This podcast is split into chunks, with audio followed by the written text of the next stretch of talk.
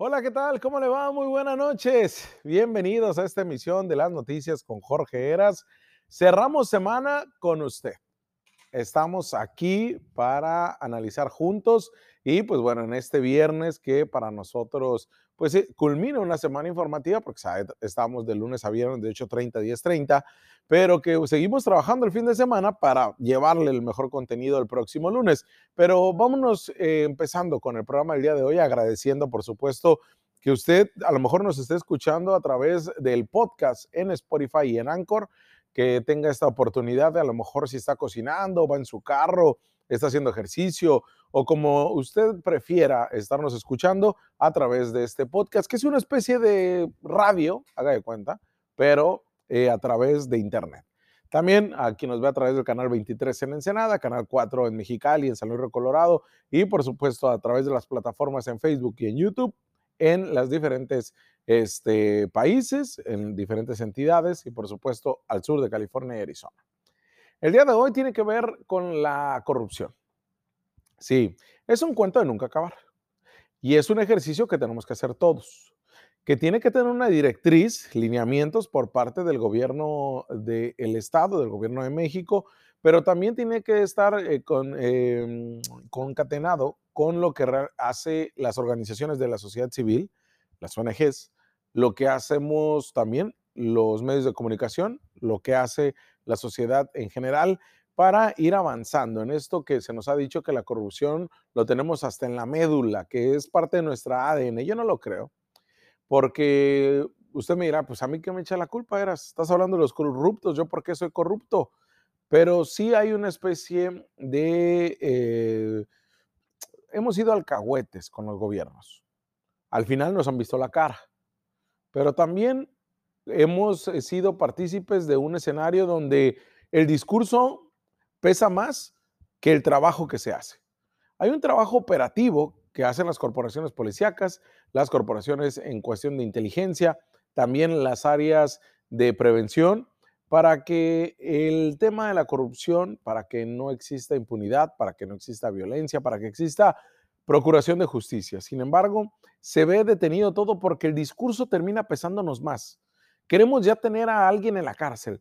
Estamos ávidos y estamos necesitados de que nos den la razón, más que de entender un sistema complejo de justicia que tenemos que ha fallado.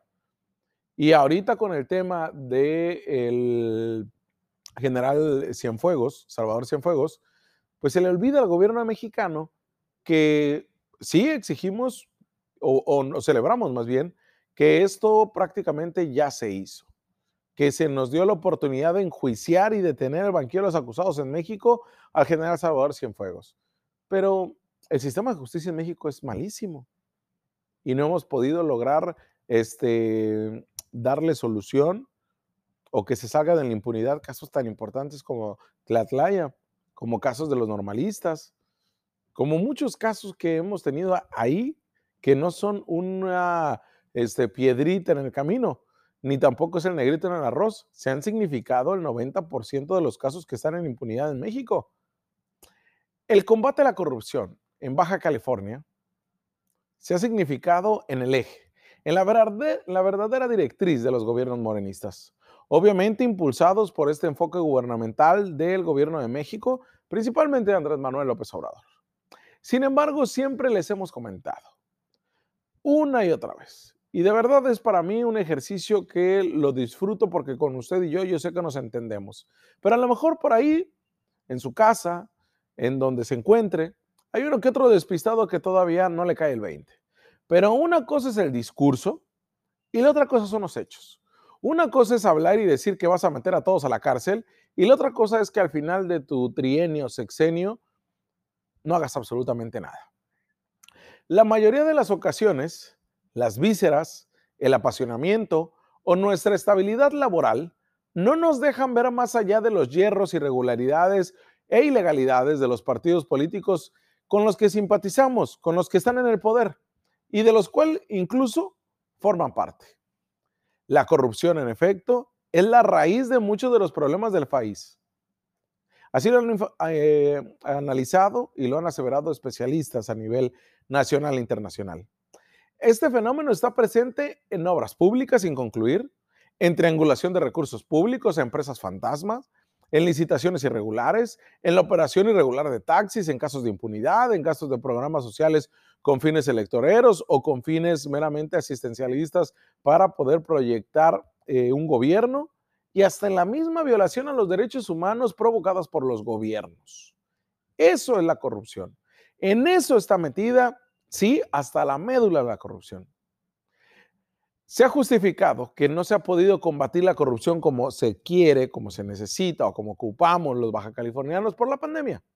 Sin embargo, el mismo presidente Andrés Manuel López Obrador, el más de todos los morenistas, el líder político, el líder espiritual, el líder emocional, el ídolo de estos más de 30 millones de mexicanos que votaron por él y que además confían en su política pública, sí, Andrés Manuel López Obrador dijo que a pesar de la pandemia de COVID-19, se debe de seguir combatiendo la corrupción. No puede haber pausas. En un mensaje que hizo en su momento en redes sociales, el mandatario se pronunció por erradicar la corrupción alentada principalmente por delincuentes de cuello blanco, es decir, por aquellos que no se manchan la ropa, pero sí las manos. ¿Por qué saco a colación todo esto? Ayer se los eh, analizaba, pero yo sí quiero tener este detenimiento para irnos a profundidad. Se nos ha dicho una y otra vez, el gobernador Francisco, el gobernador Jaime Bonilla Valdés, que quiere meter a la cárcel a, Francisco Vega de la Madrid. No solamente eso, Jaime Bonilla Valdés ha dicho, Kiko Vega va a estar en la cárcel. Me canso ganso. Así lo he puesto. Sin embargo, aquí en este espacio, en editoriales, lo hemos dicho desde el mes de diciembre del año pasado. Cuando no tenemos una fiscalía anticorrupción, no se va a poder hacer nada. Nos han estado vendiendo un cascarón, hueco por supuesto. Nos han estado vendiendo el puro discurso. Hemos comprado, incluso como ciudadanía, por estas ganas que tenemos de que Francisco Vega de la Madrid, con todas sus ilegalidades, irregularidades, hierros, se enfrente ante la justicia. Incluso hay quienes dicen, era lo quiero ver vestido de naranja, como si se tratara de un caso en Estados Unidos. Pero acá en Baja California, en México también se hace. ¿Pero qué cree? déjame decirle malas noticias. Al no existir en Baja California una fiscalía para investigar delitos cometidos por servidores públicos, la Fiscalía General de la República va a traer las denuncias de corrupción del exgobernador Francisco Vega de la Madrid. ¿Sabe por qué? Porque nos han dicho una y otra vez, Bonilla, nos ha dicho Titi Ruiz, Guillermo Ruiz Hernández, nos ha dicho este, mm, eh, Amador Rodríguez Lozano, nos han dicho varios funcionarios de esta 4T que no hay problema, era, no pasa nada, nosotros lo vamos a solucionar, porque no ocupamos de eso. No me lo han dicho abogados, me lo han dicho todos, especialmente morenos. Sin embargo, déjenme le digo algo. A diferencia de la situación institucional que hay en Baja California, la Fiscalía Anticorrupción, que está integrada en la Fiscalía General de la República, tiene facultades a nivel federal para investigar casos de corrupción en Baja California no. Y eso que le venimos diciendo desde hace más de 12 meses, la Secretaría de la Honestidad y Función Pública, Vicente Espinosa, nos lo volvió a decir. Y nos lo dijo de una manera contundente. Nos lo volvió a decir, ¿por qué le digo esto? Porque antes lo callaba, pero lo decía en grupos. Ahora lo dijo públicamente porque le arrancamos esa declaración. Dio a conocer que una reunión con el director de la unidad financiera de la Secretaría de Hacienda y Crédito Público, Santiago Nieto, donde se acordó pedir a la Fiscalía General de la República la investigación de casos de corrupción del gobierno de Kiko. ¿Qué le dijo Santiago Nieto? Pues es que no tienes un fiscal anticorrupción en Baja California, ¿cómo lo vas a lograr? Ah, bueno, pero se lo podemos dar a ustedes como Fiscalía General de la República. Claro, nosotros lo traemos. Por ello, la secretaria de Honestidad en Baja California, Vicente Espinosa, presentó una denuncia en la subdelegación de la FGR en Mexicali por el incumplimiento de la entrega a los cinco municipios de 361 millones de pesos de participaciones federales. Pero además agregó que le urge que el gobierno federal, bueno, la Fiscalía General de la República, atraiga estas investigaciones que ya fueron hechas. Incluso compareció el propio Kiko y 13 funcionarios en la Fiscalía Estatal. Hasta el momento, ninguna investigación administrativa durante el gobierno bonillista ha concluido con algún procedimiento sancionatorio de servidores públicos del gobierno de Kiko, ni del actual, aunque la funcionaria estatal Vicente Espinosa aseguró que hay avances importantes. Y mire, no es cosa menor, porque la administración de Jaime Bonilla Valdés presentó denuncias contra Francisco Vega de la Madrid por peculado y un posible quebranto patrimonial por 1.700 millones de pesos por supuestos servicios de asesorías a la Secretaría de Planeación y Finanzas que involucra a un centenar de empresas, además de la creación de un fideicomiso manejado de manera personal presuntamente por Brenda Roacho de Vega para recursos destinados al CRIT Tijuana. Otra denuncia es por el descuento de nómina a servidores públicos para organizaciones vinculadas al PAN y al exdirigente José Luis Obando Patrón, durante la administración de quién? De Kiko. La Fiscalía General del Estado determinó la no acción penal de una investigación sobre aportaciones económicas para el otorgamiento de contratos en la administración de Bonilla, lo que es conocido como los moches. Otra investigación más. Esa también se encuentra inconclusa en el área administrativa de Vicente Espinosa. Mire, a propuesta del diputado panista Miguel Ángel Bujanda, ex coordinador del gabinete de Kiko, el primero de noviembre el Congreso local con mayoría de Morena aprobó la creación de la Fiscalía General del Estado, con más de 10 fiscalías especializadas en diferentes delitos, pero ¿sabe qué? Se excluyó la Fiscalía especializada en el combate a la corrupción, por lo que carece de facultades para investigar de estos delitos cometidos por servidores públicos, de acuerdo analistas jurídicos que hemos este, pues, contemplado para esta editorial y para otra información.